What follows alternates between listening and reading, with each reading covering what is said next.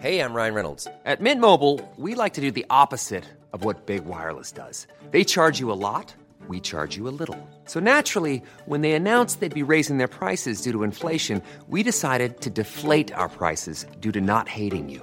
That's right. We're cutting the price of Mint Unlimited from $30 a month to just $15 a month. Give it a try at mintmobile.com slash switch. $45 upfront for three months plus taxes and fees. Promo rate for new customers for limited time. Unlimited more than 40 gigabytes per month. Slows. Full terms at mintmobile.com. Dedo en la llaga. Había una vez un mundo en el que nadie creía. Un país de historias inexplicables. Una nación con personajes asombrosos. Santo Tomás tenía razón.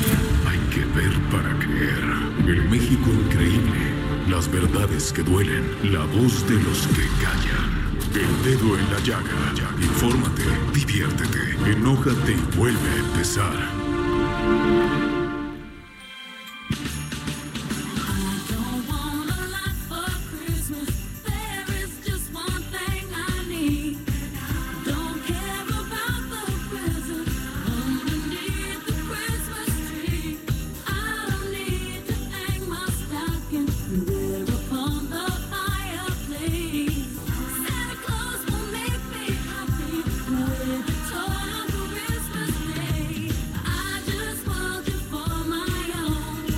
Muy buenas tardes. Gracias por estar aquí en su programa favorito, favorito del mundo mundial, como dice mi hija. El dedo en la llaga en este maravilloso inicio de semana, lunes 16 de diciembre del 2019. ¿Y qué canción estamos escuchando, querida Claudia? Claro que sí, Adri, estamos escuchando All I Want for Christmas Is You, que además es una canción multigeneracional porque está cantando la Justin Bieber y Mariah Carey. Y bueno, esta, esta canción, Adri, ha ganado más de 60 millones de dólares en regalías para Mariah Carey desde que se estrenó en Pero 1994. si Mariah es muy rica ella, empoderada, guapa, hecha para adelante. A ver, escuchemos un poquito más. Ay, está muy pegajosa. Además, esta versión, bueno, esta canción la ha cantado todo mundo, ¿eh? O sea, Sí. mi novio Michael Bublé también. Ay, no, bueno. Con Ariana Grande, que es una gran versión. Este, es como la, la canción central de una película que es muy navideña y muy linda, que yo creo que la han visto, la de Love Actually. Ajá. Este, no sé, como que es una gran. Y gran además te emocionas de esas canciones que te ponen a bailar te pon- y todo. te da todo este sentimiento de Navidad. Te enciende Claro, te enciende el espíritu Sí, navideño. Muy es. bien. Pues bueno, iniciamos este dedo en la llaga y con la gran presencia de la jefa Merlos. Hola, ya hoy no le voy a decir nada porque, bueno, se pone, la vieron aquí además que es muy guapa Andrea, se pone roja, roja, roja. Sí. Y Claudia y Beth. Un gusto ¿No? estar aquí, Adri, gracias. Bueno, fíjense que este estamos en un tema que a ver si tenemos ya a nuestro productor que nos dé informes de cómo a ver, de cómo vamos a empezar, porque quisiéramos comentarle este tema de Conducef, pero antes vamos contigo, Claudia. Claro que sí, Adri, pues dos notas muy relevantes el día de hoy. Fíjate que la primera y muchos de nuestros radioescuchas ya se habrán dado cuenta, ya se empezaron a restringir las bolsas de plástico en tienditas, supermercados, lapalerías, papelerías. Y es que a partir del primero de enero se sancionará a quien comercialice aquí en la Ciudad de México, distribuya o entregue bolsas de plástico de un solo uso. Esto es decir, eh, las bolsas que nada más se utilizan para que te lleves lo que compraste y bueno, pues prácticamente ya no las vuelves a usar. Esto es a partir de la reforma a la ley de residuos sólidos que se llevó a cabo y se votó en mayo de, de este año aquí en la Ciudad de México. La multa puede ir desde los 42 mil pesos, Adri, hasta los 168 mil pesos para los grandes establecimientos que sigan distribuyendo pues estas bolsas de plástico, principalmente los centros comerciales. Se calcula que al año aquí en la Ciudad de México se distribuyen 689 millones de bolsas de plástico de un solo uso. Y bueno, además, en promedio, es importante decirlo, las autoridades de aquí de la Ciudad de México calculan que cada familia de aquí de la capital ocupa alrededor de 650 bolsas de plástico al año. Pero yo te quiero preguntar, esto, hay unas bolsas de plástico que nos dan en el súper, pero estas bolsas que uno compra también en el súper para la basura y para todo esto, ¿eso Esas sí están permitidas, A ver, esas sí. Es muy importante que aclaremos, las bolsas que compra uno en, en tiendas para la basura, esas sí se per- sí las van, sí las vas a poder comprar. Así es. Las que no están permitidas son las que te dan las que te dan para para Para transportar. tu, transportar tu, tu mercancía que compraste en el súper. Así es, Adri, pues al parecer se tendrá que regresar a la época del cucurucho, cuando te daban en la tienda del azúcar en el cucurucho o algunas otras cuestiones. Hay mucha gente que ya está llevando sus bolsas de tela para este poder transportar su súper, por Bueno, ejemplo. eso está bien, pero también tendrían que quitar, yo creo, los pañales, Clean Bebé, o sea, los, los pañales, los que sean. Los popotes también. Hay cosas como que no las entiendo, ¿eh? Por un lado quitan una bolsa de Sí. plástico y por otro lado dejan todos los, lo que son pañales y tantos otros productos, tantos otros productos de plástico. Yo estoy de Así acuerdo es. contigo porque la verdad es que creo que están la, están poniendo muy fácil para las tiendas, ¿no? O sea, es solo no des bolsa de plástico, pero no los obligan a dar otro tipo de empaque. Entonces, si tú no llevas tu bolsa, este te van a sacar 10, 15, 17 o 20 pesos porque sí o sí tienes que comprar este la otra bolsita de tela, ¿no? Así es. Pero además no hay ningún formato o programa para decir qué hacemos con todo el plástico. O sea, desde pasando Claro. por el suavizante de telas, el champú, todo. Eso es plástico que lo mismo Y lo de los ¿eh? popotes, o sea, realmente hicieron lo de los popotes, pero que re- realmente que este cuánto bajó la afectación del plástico por los popotes. Sí, porque sigues ahí, usando la tapa O de sea, plástico, tapas uno y destapas sí. otro. Ahí yo siento, pero bueno, Es ya es un inicio. pasito. Dice, también. la multa es de 42 mil 245 Sí. pesos y hasta hasta los 168 mil 980. O sea, ¿cómo? 168 mil si te dan bolsotototas o cómo? O sea, Sí. depende la bolsa, es la multa, O la el tienda, tamaño ¿no? o la cómo tienda, sí, o las la grandes tienda. tiendas. Ah. Habría que investigar Sí, son más las de grandes eso, ¿eh? tiendas, por ejemplo, las grandes cadenas de supermercados, las grandes, las grandes cadenas de tiendas eh, de estas de conveniencia que están en las esquinas, esas se, se multaría a la marca, a la empresa. Entonces, Pero te digo que en una de estas, este, Ahora, ¿de qué sirve si no es en todos los estados? Porque aquí en la Ciudad de México, si vas al súper o a Costco en, al Estado de México, sí te van a poder, bueno, aquí se trata de que vaya cambiando no la legislación. la. Sí, aquí se trata. Ay, pues sí. Se trata de que vaya cambiando la legislación porque siempre la Ciudad de México es punta de lanza en muchas ideologías que después se Senado van ya permeando. tiene- el Senado ya lo tiene en la mesa, ¿eh? entonces Ah, yo bueno. creo que el otro año lo van a federalizar. Pero hablando, por ejemplo, del Costco, esta versión del Costco que no me acuerdo cómo se llama, que está en los estados, este, esa, no sé si ya saben que ya rellenas ahí tu suavizante y tu ropa, tu champú de ropa. O sea, está la marca, no es que sea Claro. así, digamos, cualquier cosa. Lo rellenas así con la marca que tú quieres y eso está padrísimo. Pues sí, o sea, fíjate que sí, además es una, es educarnos. Es un poco. cambio de Sí, chip, ¿no? Adri, es cambiar la mentalidad, la ideología. Y que la gente no tire tampoco las, las botellas ni nada en la calle y que tenga un poco de conciencia con el medio ambiente. Sí. Porque eso también es corresponsabilidad de todos. Sí, y también hay ¿No? que meter Así al es. que va por la basura, ¿no? Este, cómo nos insistieron en separar la basura y todos sabemos que el camión de la basura la junta, ¿no? Entonces, híjole, pero bueno, cada quien tiene que aportar Sí, su granito fíjate de que, arena. que eso hago yo, tengo dos botes Sí. y cuando veo paz, pues se va Sí, a juntar. claro, o sea, dices, no. oye, todo mi, todo mi, todo mi este, esfuerzo, hace porque esfuerzo si es hacerlo. todo un esfuerzo quitar la comida de un lado y lo Exacto. Bueno, hay países como Noruega que, por ejemplo, le tienen que quitar incluso hasta la grapa a la bolsita de té para esa ponerla eh, en, en una bolsa y lo orgánico en otra bolsa. O sea, y hay además inspectores que van y revisan si realmente está separando Eso tu basura y si no te cobran. Ah, Entonces, mira. pues la cuestión es que poco a poquito vayamos cambiando la ideología como Sí. país. Muy bien, pues vámonos con la segunda. A ver, Así es, Adri. A ver, sí. Pues fíjate que se está cambiando el precio de los alimentos. Hay un informe de la FAO, que es la Agencia de las Naciones Unidas, que lidera estos esfuerzos internacionales para poner el fin al hambre. Y bueno, se alertó que la era de los precios bajos de los alimentos, pues podría llegar a su fin. Y precios bajos, bueno, entre comillas, porque sabemos que, pues bueno, hay muchas regiones del mundo que sufre precisamente de hambruna. Pero bueno, este incremento en los precios de los alimentos se va a dar por tres factores principales.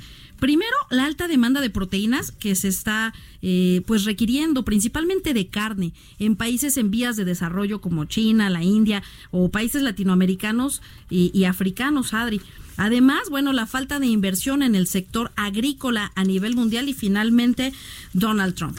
El factor Donald Ay, Trump y la incertidumbre bueno. en los mercados. ¿Qué tal? ¿Cómo Bueno, de eso vamos a hablar ahorita del TECMEC y mañana no se pierdan mi columna en el Heraldo Impreso, que ya la jefa Merlos Ya se me dijo que muy bien. plana. Me Sí. dijo que muy bien. Oye, y bueno, eh, nos vamos con el, con el tema de Sonora o de la Conducef. A ver, a ver, jefa Merlos. Yo, yo, Adri, yo. Fíjate, Adriana, Claudia, que les tengo un tema que en el periódico nos causó toda la curiosidad y la preocupación y la alerta. Es un informe del Instituto Nacional de Salud que hizo a los drenajes de los institutos de rehabilitación en todo el país. Drenajes, coladeras. Y resulta que encontraron cocaína, fentanilo y marihuana. a los En los drenajes. centros de rehabilitación. Válgame Dios. Entonces, lo que hacen es que como el, el adicto hace todo lo posible porque no le cachen la droga, ¿no? Este, en muchas ocasiones cuando lo van a revisar o algo, lo avientan por el, por el caño, por el, este, por el, sí, por el baño, por posiblemente. Entonces, ¿a qué, a qué van a un es, centro de radar? es todo un drama porque pues muchos por más que quieran avanzar y yo creo que todos conocemos a alguien así cercano, ¿no? Que lo meten y lo meten a rehabilitar y, y no lo logra.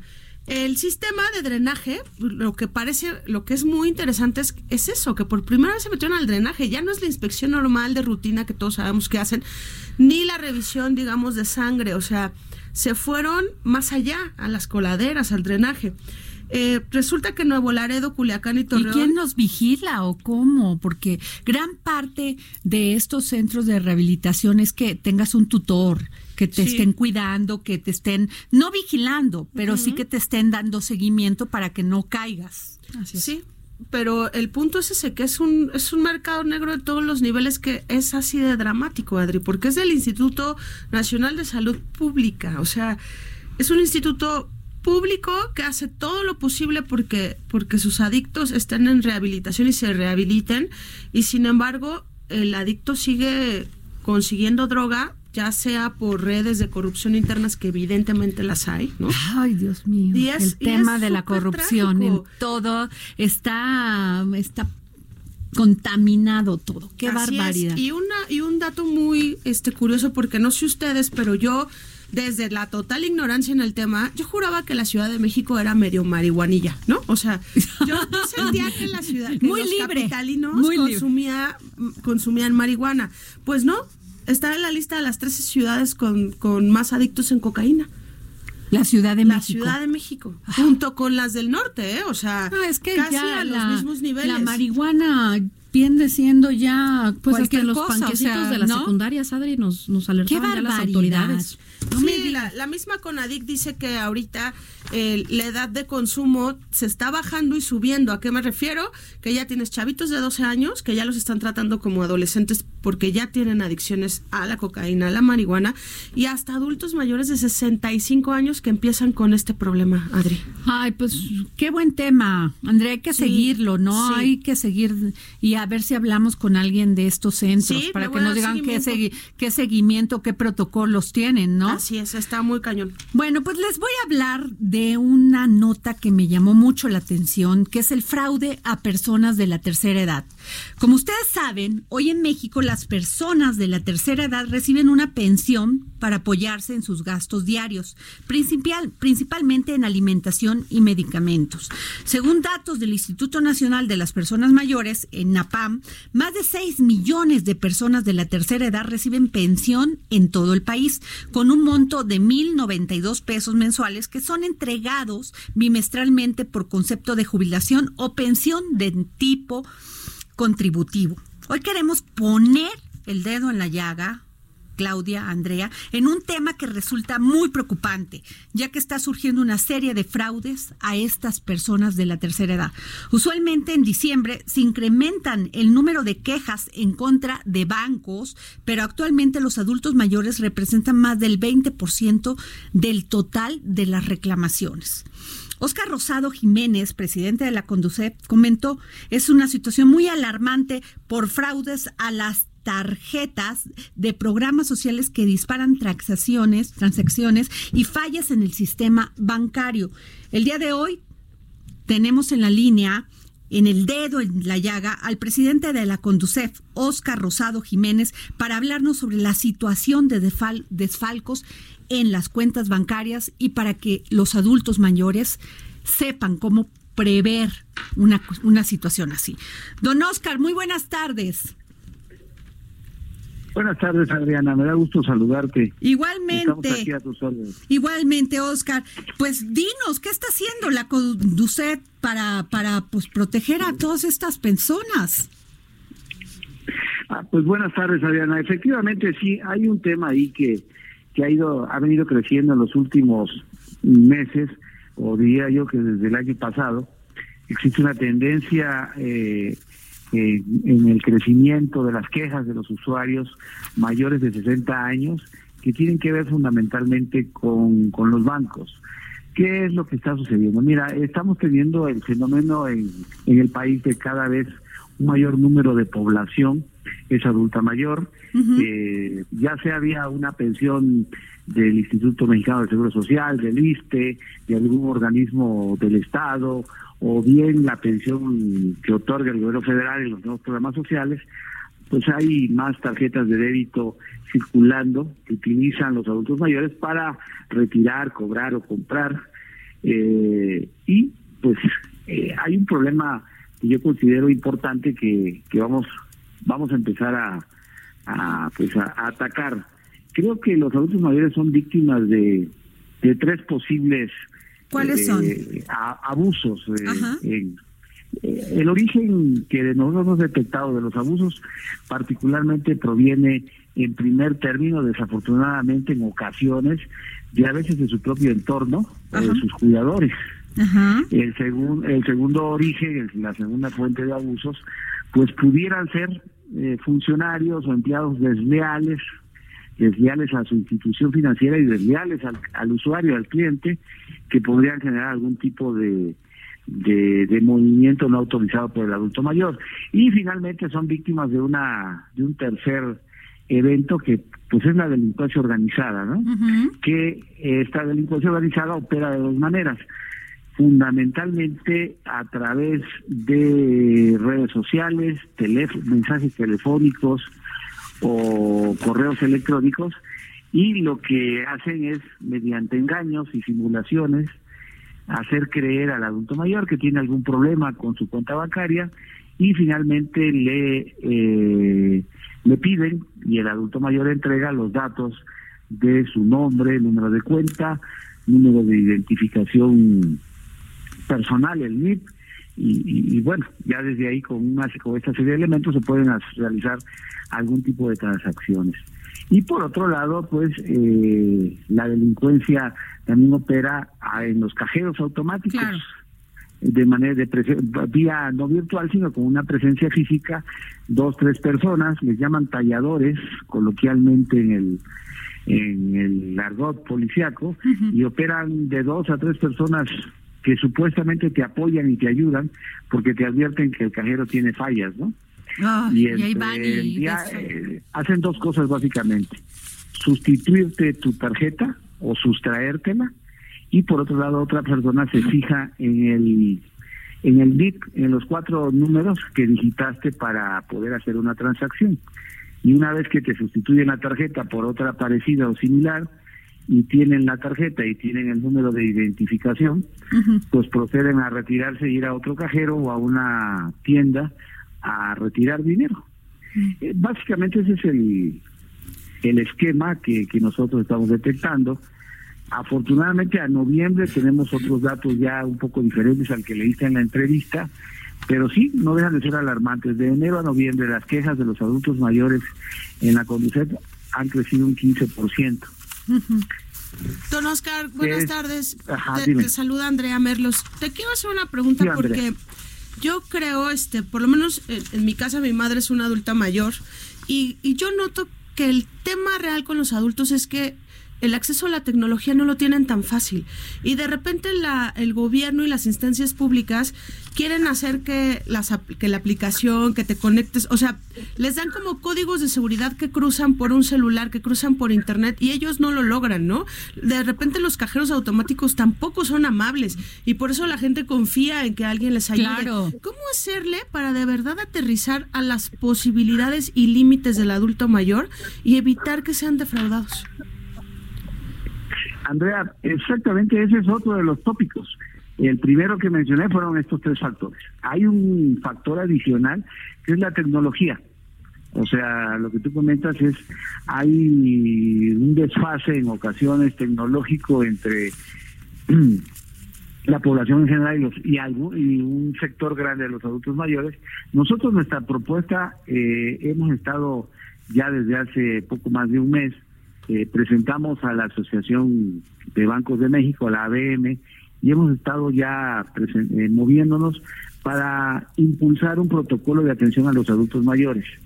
Y uno de los temas que tú tocas van en esa propuesta que nosotros estamos ya realizando a la banca, que es fundamentalmente no obligar al adulto mayor a realizar transacciones en banca electrónica, sino a de que las transacciones se adecúen a sus capacidades y conocimientos, eh, no autorizar, no tener créditos preautorizados automáticos a un adulto mayor, Claro. eh, eh, eh, permitirles usar la caja, las cajas normales y no obligarlos llevar, a llevarlos a, a cajeros automáticos para hacer depósitos. Eh, en el caso de los retiros, pues sí, la mayoría de los depósitos, de los retiros, perdón, en, en de efectivo, se realizan en los cajeros por la ventaja que da que son muchos y están abiertos todo el día, a toda hora y en todo lugar. Pero ahí lo que hemos estado, queremos impulsar en este protocolo de atención al adulto mayor es que pues que tengan letras grandes, claras, que eh, también queremos dentro de ese protocolo de atención impulsar campañas para que por ninguna circunstancia acepten ayuda de extraños en los cajeros. En fin, eh, estamos trabajando y ya presentamos a la ABM un protocolo de atención a los adultos mayores para eh, atender a este sector que, como todos sabemos, va en crecimiento y que en las últimas fechas, no tan solo por por los programas sociales, sino también porque hay muchísimos pensionados del Seguro Social, Claro. del ISTE y de otras instituciones de, de prevención social, pues es una población que va en aumento. ¿Y qué te dijeron de la ABM, Oscar? Estamos ya avanzando y platicando con ellos. Se tiene que hacer adecuaciones a, en la normatividad de la Comisión Nacional Bancaria de Valores, se tiene que avanzar con la ABM, también la Conduce tiene que hacer lo propio. Creo que ya logramos dar el primer paso, que es hacer evidente y visible el problema. Claro. Y vamos a seguir. El segundo paso, que otro paso que ya dimos, tenemos ya abierto todo un esquema de eh, colaboración con el INAPAN y vamos en seguramente en febrero a dar a conocer el- la guía del adulto mayor. Vamos a, a capacitar a una serie de compañeros del INAPAN. El INAPAN opera con más de 65 oficinas en todo el país, tiene convenios con más de mil municipios en el país y vamos a capacitar personal del INAPAN y a su vez que el personal del INAPAN se desdoble hacia municipios. Y también vamos a llevar una guía del adulto mayor hablando de todo este tipo de problemas y algunos otros que tienen que ver con el adulto mayor, como puede ser la cercanía del retiro en algunos casos, cómo qué hacer en caso de, ya estar cerca de la edad de jubilación, dónde hacer los, los trámites, eh, la conveniencia de, de, de siempre guardar una parte de la pensión que tengan, si es que es posible, o si no, pues también eh, qué esquemas tienen de, de crédito. Hay adultos mayores que pueden todavía acceder al crédito. En fin, hay... eh, Muy bien. Es toda una guía ya pensando en un segmento de la población que va en crecimiento. Pues bien, pues muchas gracias, Oscar Rosado Jiménez, por habernos dado esta, pues esta llamada al dedo en la llaga. Gracias, don Oscar. Hasta luego, buenas tardes. Hasta luego. Pues estuvimos aquí a Óscar Rosado Jiménez, presidente de la Comisión Nacional para la Protección y Defensa de los Usuarios del Servicio Financiero, Conducef, por este tema de fraudes a las personas de la tercera edad. Y bueno, Fíjense que nos han llamado varios este, personajes de la vida política de Muy este bien. país para felicitar no solamente al Heraldo Media Group, al dedo en la llaga y desearnos lo mejor en estos días y lo que viene para el próximo año. Y tenemos, tenemos a Miguel Mancera en la línea. Me da mucho gusto poder felicitar a Heraldo Media Group, a todo el equipo del Dedo en la Llaga y por supuesto a mi querida amiga, la periodista Adriana Delgado. Muchas felicidades por la tarea eh, informativa para México, muchas felicidades por la tarea de investigación, por el oficio permanente y por impulsar este nuevo proyecto que va consolidándose y va teniendo un arraigo con todos los seguidores, con todos los que los escuchan. Muchas felicidades. Eh, en estas fiestas, un abrazo especial para todos, para todo el equipo, para toda esta familia, la familia Heraldo, para la familia del Dedo en la Llaga, para Adriana, para ti, Adriana, y tu familia también, con mucho cariño. Que el próximo año 2020 sea lleno de bendiciones y por supuesto de felicidad y que todos los proyectos se puedan consolidar con el profesionalismo a que nos tienen acostumbrados. Muchas gracias. Escríbenos al WhatsApp en el dedo en la llaga 55 25 44 33 34 55 25 44 33 34 Heraldo Radio. La HCL se comparte, se ve y ahora también se escucha.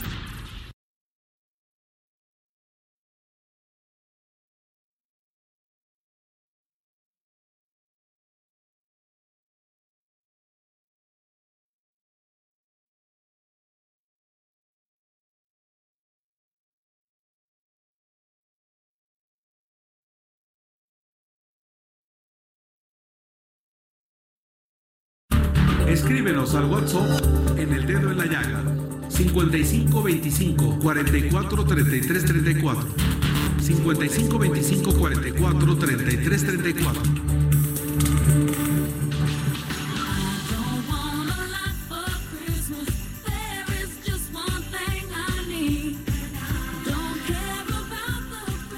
regresamos aquí al dedo en la llaga con Adriana Delgado Ruiz. Y fíjense que el pasado martes 10 de diciembre, representantes de los gobiernos de, Esta- de México y Estados Unidos y Canadá firmaron aquí en la Ciudad de México la versión definitiva del TECMEC. Incluyó las modificaciones acordadas entre la Casa Blanca y los legisladores estadounidenses del Partido Demócrata en materia laboral y medioambiental. Jesús Seade, subsecretario de Relaciones Exteriores y negociador comercial para América del Norte, dio a conocer que el tratado había dejado fuera la demanda estadounidense de enviar inspectores a México para comprobar que nuestro país cumpla con los estándar- estándares laborales como la democracia sindical. El acuerdo original firmado establece un mecanismo tradicional de solución de controversias compuestos por paneles de jueces de los tres países, México, Estados Unidos y Canadá. Sin embargo, Jesús Seade viajó el día de ayer domingo a Washington para aclarar con el gobierno de Donald Trump la ley auxiliar presentada ante la Cámara de Representantes de Estados Unidos este fin de semana, la cual incluye la designación de cinco inspectores para evaluar la reforma laboral mexicana. En un hilo del tuit publicado ayer por Jesús Seade, eh, dice y hace declaraciones importantes y dice que pues no, que no va a haber inspectores. Pero para eso, es que yo les dije, pero ¿por qué? ¿Qué ansias de firmar el tratado de, de libre con el TECMEC antes de, de enero, antes del 2020? Pero, ay, pero desesperados. Y bueno, ahí viene todo el tema. Pero para eso tenemos a César Mayar, licenciado en Derecho, especializado en Derecho Laboral, miembro de la Comisión de Empleo y Productividad de la Confederación de las Cámaras Industriales de los Estados Unidos Mexicanos, o sea, México, la CONCAMIN, y coordinador de la mesa en el TECMEC. César, muy buenas tardes. Hola, ¿cómo están? Buenas tardes, Adriana, a tus órdenes. César, nos acompaña aquí Andrea, la jefa Andrea Merlos y Hola, Claudia. Ibet. Oye, Hola, platícanos, ¿ustedes sabían de esto? Porque Mira. ahora dicen que no son inspectores. Pero Sí, entonces, ¿qué van a hacer? No, bueno, en el, en el TEMEC viene bien redactado el tema de que serán hasta cinco agregados laborales. Lo que se está tergiversando es que dentro del Congreso, las leyes, y ahí no puede intervenir México, como ellos lo están queriendo observar, es de- dentro del Congreso americano, ¿sí? De que tendrían facultades de inspecciones, pero dentro de sus leyes. Pero del TEMEC nosotros no lo tenemos firmado así. Lo que tenemos firmado es que son, no son inspectores, son agregados laborales, ¿sí? Que van a monitorear, número uno, la implementación de la Ley Federal del Trabajo. Y se agregó el tema internamente por parte de ellos dentro de sus leyes de la palabra inspectores, lo cual no quiere decir que lo vayan verdaderamente a realizar dentro de territorio nacional. Entonces tenemos que tener mucho cuidado en el cómo se va a ejecutar los procesos y la letra chiquita de la redacción adecuada dentro de los paneles de controversia, como tú bien lo mencionabas hace un momento, de carácter laborales. No hay que dejar que se transgiverse el sentido, porque finalmente ellos pueden redactar internamente en sus propias leyes lo que ellos quieran. El subsecretario SEAD en este sentido sí no ha afirmado de que sean inspectores. Aquí lo importante está en que se deje claro que los agregados, cuáles son sus actividades en México, ¿sí?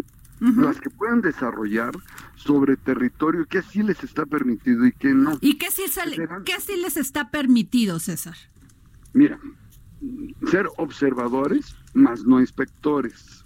Eso es lo importante. Pero ¿de qué sirve que sean observadores si no van a poder decir Ah. nada ni, o sea, cuál es la razón que No, habría? sí, cómo no, sí. A ver, cuéntanos. decir. ellos podrán, aquí lo importante está en la manera en que se redacte las reglas de operación de los paneles de solución de controversia. Y ahí es donde sí tenemos que tener mucho cuidado, ¿sí? De que los observadores, ¿sí? O agregados laborales, que serán hasta cinco por parte del gobierno de Estados Unidos dentro de la Embajada Americana en México, ¿sí? cumplan con las leyes mexicanas, no como inspectores. Aquí- lo interesante está en el tema de hasta dónde llega el alcance de su verificación y a quién le van a reclamar, al gobierno mexicano o a la empresa infractora. Y ahí Bueno, es donde y tenemos que tener César, las habilidades. Y se- supongamos que hay una empresa infractora. ¿Dónde va a ser juzgada? ¿En Estados Unidos o en México? No, se va a, se, se va a llevar a un panel de solución de controversias en donde se cada país menciona una serie de peritos. Ajá. Entonces México escoge dos peritos americanos. Haz de cuenta que el problema es con Estados Unidos. ¿no? Ajá.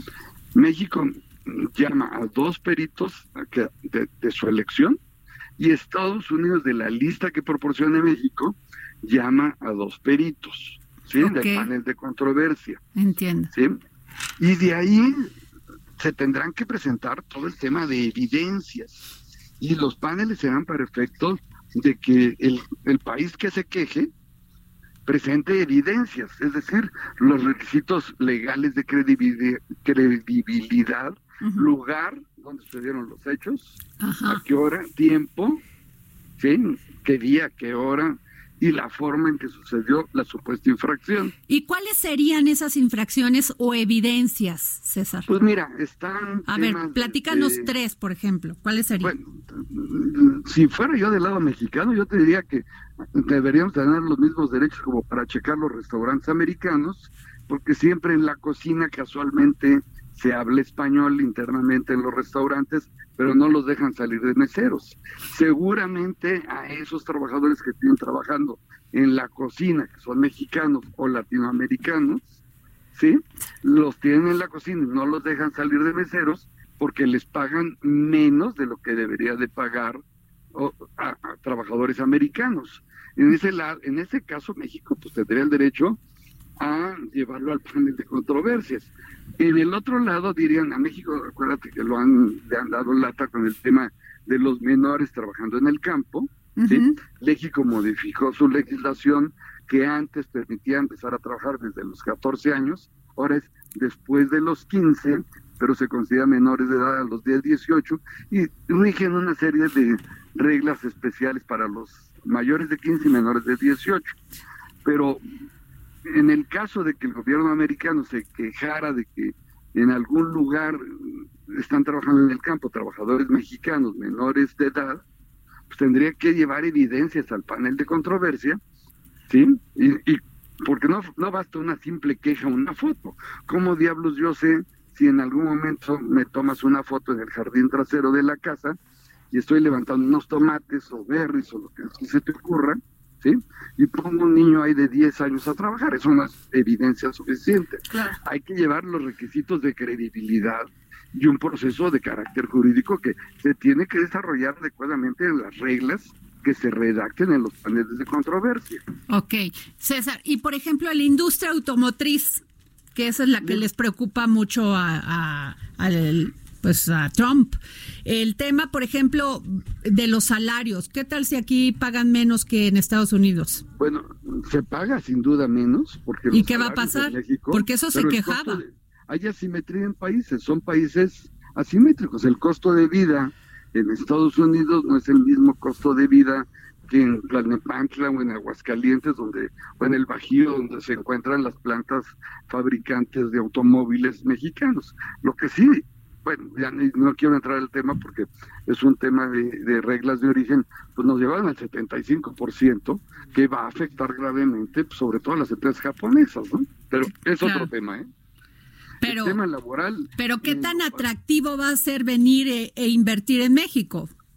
Si nos van a estar... Y esto no es nuevo, ¿eh? ya tienen años trabajando Ajá. los sindicatos americanos y canadienses en México con ONGs disfrazados y, hay casos bien claros en empresas de autopartes o- o de otro tipo que producen específicamente para, para, para la industria automotriz y vienen ocultos dentro de las ONGs, sindicatos, generando conflictos con la finalidad de que esas empresas tengan problemas de carácter social en el país y en teoría ellos piensan que se regresarían a Detroit o a Carolina o algún lugar de Estados Unidos, pero se les está olvidando que hay una serie de países, tanto en Centroamérica o Sudamérica como Guatemala, el de, vete para acá y te regalo la tierra, no te pago, no me cobres impuestos, o se les está olvidando que hay una gran producción automotriz en todo Asia y que no necesariamente se van a regresar a Estados Unidos.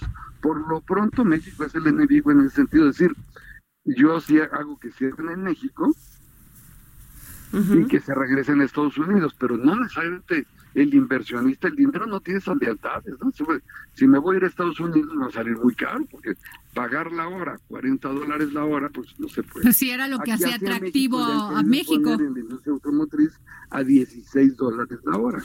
Sí, dime, perdón. A ver, este... César, yo lo que sí quiero preguntarte es el escenario que siga en tema legal que es tu campo, ¿no? Este, más allá del tema político que ya otra vez hicimos el oso, la verdad, este, con este, este ir y venir de las declaraciones de, de SEADE y el mismo Andrés diciendo, pues sí, se nos fue, o sea, eso siempre nos pone en el ojo del huracán, pero ¿tú ves que, que, que sí va a haber como cierto huracán en el tema legal eh, sobre el tema laboral?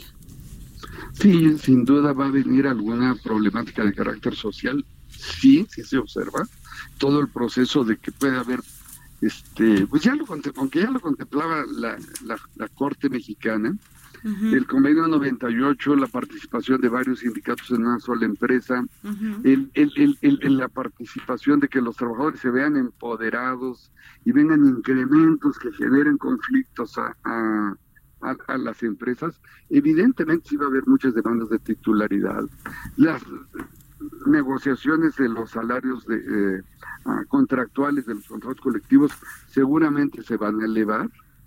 Este, y por supuesto que están tratando de empoderar a los trabajadores, lo cual no está mal, pero hay que llevarlo de manera gradual, hay que hacer un proceso pues muy fino porque no hay que seguir polarizando y no hay que polarizar a los sindicatos ni a los trabajadores porque la lucha de clases entre trabajadores y patrones realmente mm, hoy en día caminan en el mismo barco y deberían de funcionar en un mismo sentido todos, ¿no? Ujú, claro. Pues muchas gracias, César. Gracias por habernos contestado la llamada para el dedo en la llaga.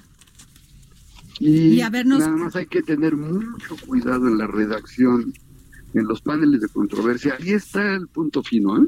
Ah, pues te vamos a seguir molestando, César, para que nos comentes sobre cómo avanza este tema, ¿no? Con muchísimo gusto. Muchas Hasta luego, Andrea. Diana, gracias. gracias. César Mayar, licenciado en Derecho, especializado en Derecho Laboral. Y sí sabe, Andrea, César Mayar sí que le sabe. ¿eh?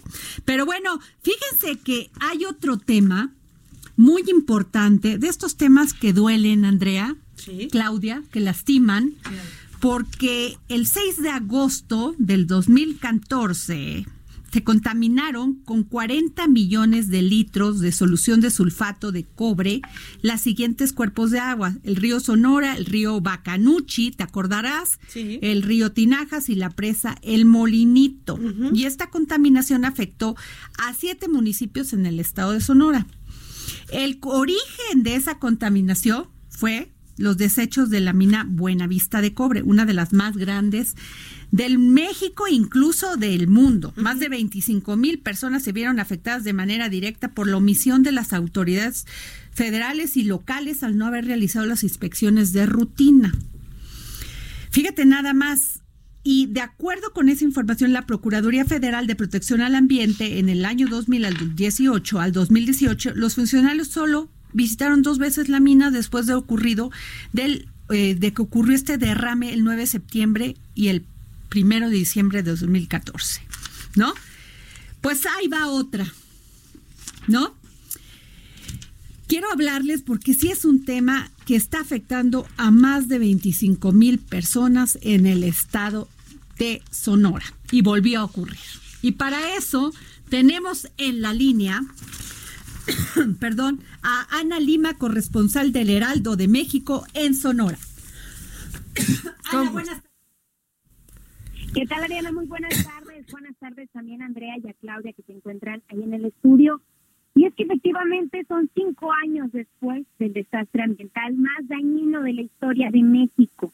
Los pobladores del río Sonora aún continúan exigiendo al gobierno federal que intervenga y que reclame al consorcio minero propiedad de Germán Larrea Grupo México en reparo de los daños causados por esos 40 millones de litros de ácido sulfúrico que vertió en agosto del 2014. ¿Me escuchan, Adriana? Sí, claro, y que además detectaron 55 irregularidades que confirman que la mina operaba con fallas, violando la legislación e incumplimiento de las regulaciones elementales. ¿Es así, Ana? Así es, y se sigue expandiendo la mina, continúa teniendo presas de jale con tóxicos muy cerca de las poblaciones que antes de este gobierno estaban resguardadas por elementos del, de- del gobierno federal, las mismas minas del PS. Este contacto con diversos tóxicos, que, que- en ocasiones son como, en- como el derrame de ácido sulfúrico, pero puede ser así puro ácido acidulado, que es decir, los desechos que trae, eh, han tenido contacto todavía todavía a través de la mina Buenavista del Cobre que expropia Grupo México. Continúan los pobladores teniendo este contacto que se han visto obligados precisamente este grupo de pobladores a despedirse de decenas de vecinos víctimas del cáncer y les llegó, son personas que viven en, en, po- en poblaciones, es la zona serrana pegada con Chihuahua, aquí en Sonora.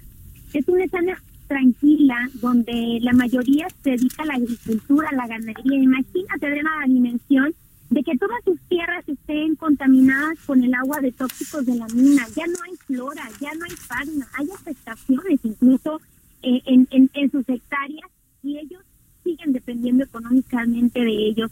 La gente que compraban eh, quesos, que compraban las verduras del río Sonora, el ajo, el ya no los están comprando por la desconfianza de que mantengan este, este, á- estos ácidos. o estos Fíjate, metales. Ana, no, tenemos aquí que más del 70% de los niños del municipio de San Felipe de Jesús tienen elevados niveles de plomo en la Qué sangre. barbaridad. ¿Es así? Así es.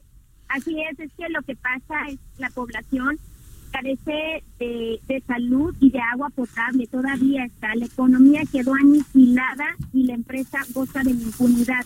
El- en agosto pasado se cumplieron cinco años del derrame proveniente de la mina Buenavista de cobre y precisamente en este agosto sacamos la historia de esos dos jovencitos, parte de estos 70% de la población infantil de la zona que presentan daños físicos y anormal desarrollo cognitivo a consecuencia de jugar ellos en las aguas contaminadas del río Sonora. Claro. Es- y es- perdón. perdón, este, Ana, es que tenemos en la otra línea a Martín Valenzuela, que es un habitante del municipio de Babis, Bavispe, Sonora, y que fue uno de los afectados por la contaminación. Te lo vamos a poner en la línea, está la jefa Merlos y está este Claudibet. Y le quiero decirles que el presidente López Obrador reconoció que no se concluyó de manera adecuada el proceso para remediar el daño bien- ambiental que sufrió el río Sonora. Escuchemos, él dijo, se creó un fideicomiso que manejó dos mil millones de pesos para remediar los daños,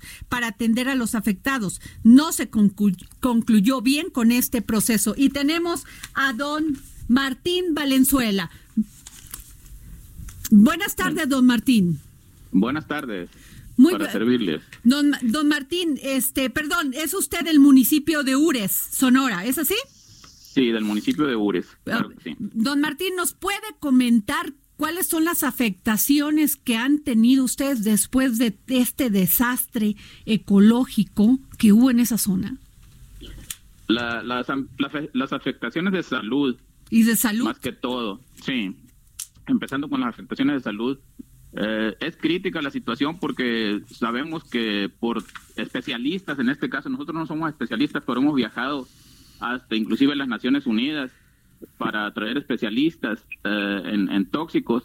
Nos dicen que no se manifiestan este tipo de enfermedades luego, luego por los metales pesados, que no, si no se van a manifestar a través de los años y sobre todo en los niños que se está manifestando.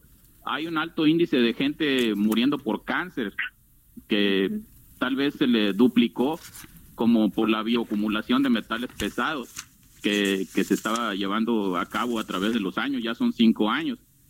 Sobre, sobre el fideicomiso, eh, sí, la, la, la compañía minera aportó dos mil millones de pesos, más 500 millones de pesos si hacía falta, pero parece que se politizó el asunto y repartieron 1.200 millones nada más arbitrariamente porque a los verdaderos afectados no los indemnizaron como debería haber sido, sino que y- y utilizaron ese dinero para politizar el asunto y fíjese nada más, a 40 kilómetros del río indemnizaron gente que no tenía nada que ver con el asunto. No puede ser. Pero Mar- Martín, Ana, este, yo le pregunto a los dos, ¿y qué políticas públicas está haciendo el gobierno estatal o el gobierno federal? Me imagino que ustedes están muy apegados a sus tierras, pero si estas ya no están dando, si están con altos índices de toxicidad, ¿hay manera de, de irlos moviendo? O sea, ¿cuál es, ¿cuál es el plan emergente para esto? Sí, ¿cuál es la No hay- política pública?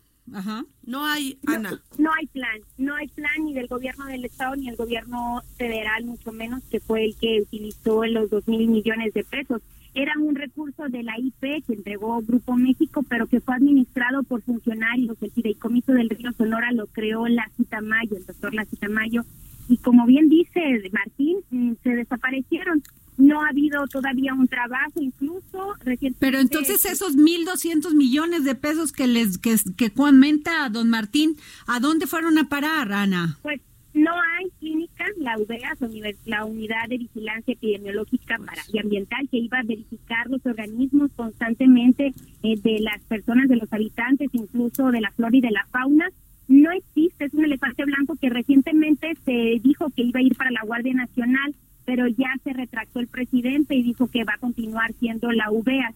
Precisamente este miércoles visitará eh, el titular de la Semarnat y de Salud Federal aquí al estado de Sonora para reunirse en el en un auditorio aquí en Ures con las Pero, habitantes del río Sonora. Don, Mar- no don- Martín y Ana, ¿qué les dijo el, el licenciado Víctor Manuel Toledo Mansur, que fue el- es el secretario de Medio Ambiente, cuando visitó esta zona en agosto pasado? La- lo- los que visitaron la- esta zona en agosto pasado eh, habían tenido el gobierno anterior, este no, ¿no? Que había Este, puesto... o sea, este no ha ido. No. Sí, este sí, sí. A ver. En, en cuanto a Semarnat, ¿no? Sí Ajá. ha ido. Pero en el caso que se estaba manejando aquí es por el- un amparo que se ganó en la Suprema Corte de Justicia para que no se volviera a llenar Laguna de Jales otra vez, porque la Laguna de Jales que se vino fueron de 40, 40 millones de, de litros de eh, sulfatos de cobre. Pero parece que la premiaron a la mina porque hizo una, mi- una presa de Jales tres mil veces más grande Dios. Así es. Sí. con un muro de contención de tierra de 10 kilómetros de largo. Así es. Entonces, si esa, mi- si esa laguna de Jales llegara a reventarse porque es, está sobre montañas que cae nieve, que por alguna precipitación precipitación flu- fluvial, aparte de que hay de este sísmic, zona sísmica por ahí, se llegara a venir, nos borra del mapa esa presa así, ¿eh? Porque se Martín. puede ver en, Go- en Google Maps, puede ver esa presa. Ok, Martín, y, y yo te lo pregunto así abiertamente. ¿Qué, qué tenemos que hacer? Pues simplemente empezar otra vez a monitorear que, que verdaderamente, porque nos decían que sí monitoreaban, pero eh, no, no, no han monitoreado nada, nada de lo que es la mina. Está muy complejo el asunto en cuanto a que los trabajadores de la mina, pues eh, ellos están buscando su trabajo, pero también nosotros estamos buscando nuestra supervivencia aquí, Claro. porque ya nos dejaron con una incertidumbre que vamos a vivir toda la vida. Y eres, Yo soy prof- eres profesor. profesor, Martín, tienes niños Yo- ahí. Yo soy profesor y también soy agricultor y ganadero en pequeña escala. Un rancho que me dejó mi padre por aquí.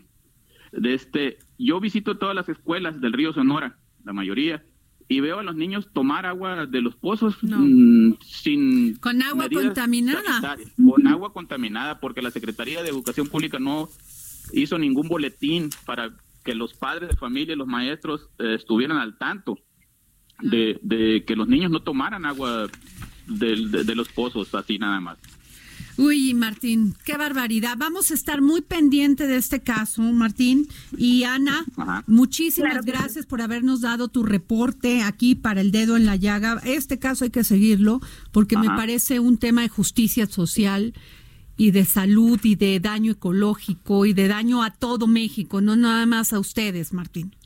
Sí, nada más en este caso quería agregar ahí que la- el gobierno anterior ah, hizo una zona económica especial, que por ahí oí que ya se habían desaparecido ahora con el nuevo gobierno, que nos iban a apoyar con recursos, con pequeños proyectos, pero resultó increíble, la- dieron más de 70 concesiones mineras aparte con esa zona económica especial. No, es que parece Ay. burla, Martín, ¿no? O sea, Sí, parece es que... una que- burla para la gente de aquí, de Pero Río bueno. Sonora. Pues vamos a estar muy pendientes, Ana. Gracias, Martín. Hasta luego. Pues qué tal. Muy bien, gracias a Y bueno, pues ya nos toca despedirnos, ¿no? Se Es- fue súper rápido. Oye, se fue súper rápido. Es que tuvimos temas muy Sí, importantes, ¿eh? ¿no? El de Conducef. Yo les quería, fíjate, no sé, Andrea, si tienes ahí qué casos, ya que, que nos está diciendo el productor que ya estamos. Bueno, pues ya lo comentaremos mañana. ¿Cuáles son los casos en los que puede la gente prever no ser, no ser este, afectada por un fraude? Sí, Ah, ¿No? yo, si quieres, Que- esta semana, ver, mañana por mismo, favor. este, regresamos y los tengo. Sí, es muy además, importante, y adultos CDMX, mayores. En Ajá. la CDMX ya pueden meter al defraudador a la cárcel, así sea tu hijo, ¿eh? Ah, claro, pues vamos. Y los dejamos con Dulce María Sauri con esta felicitación para el dedo en la llaga.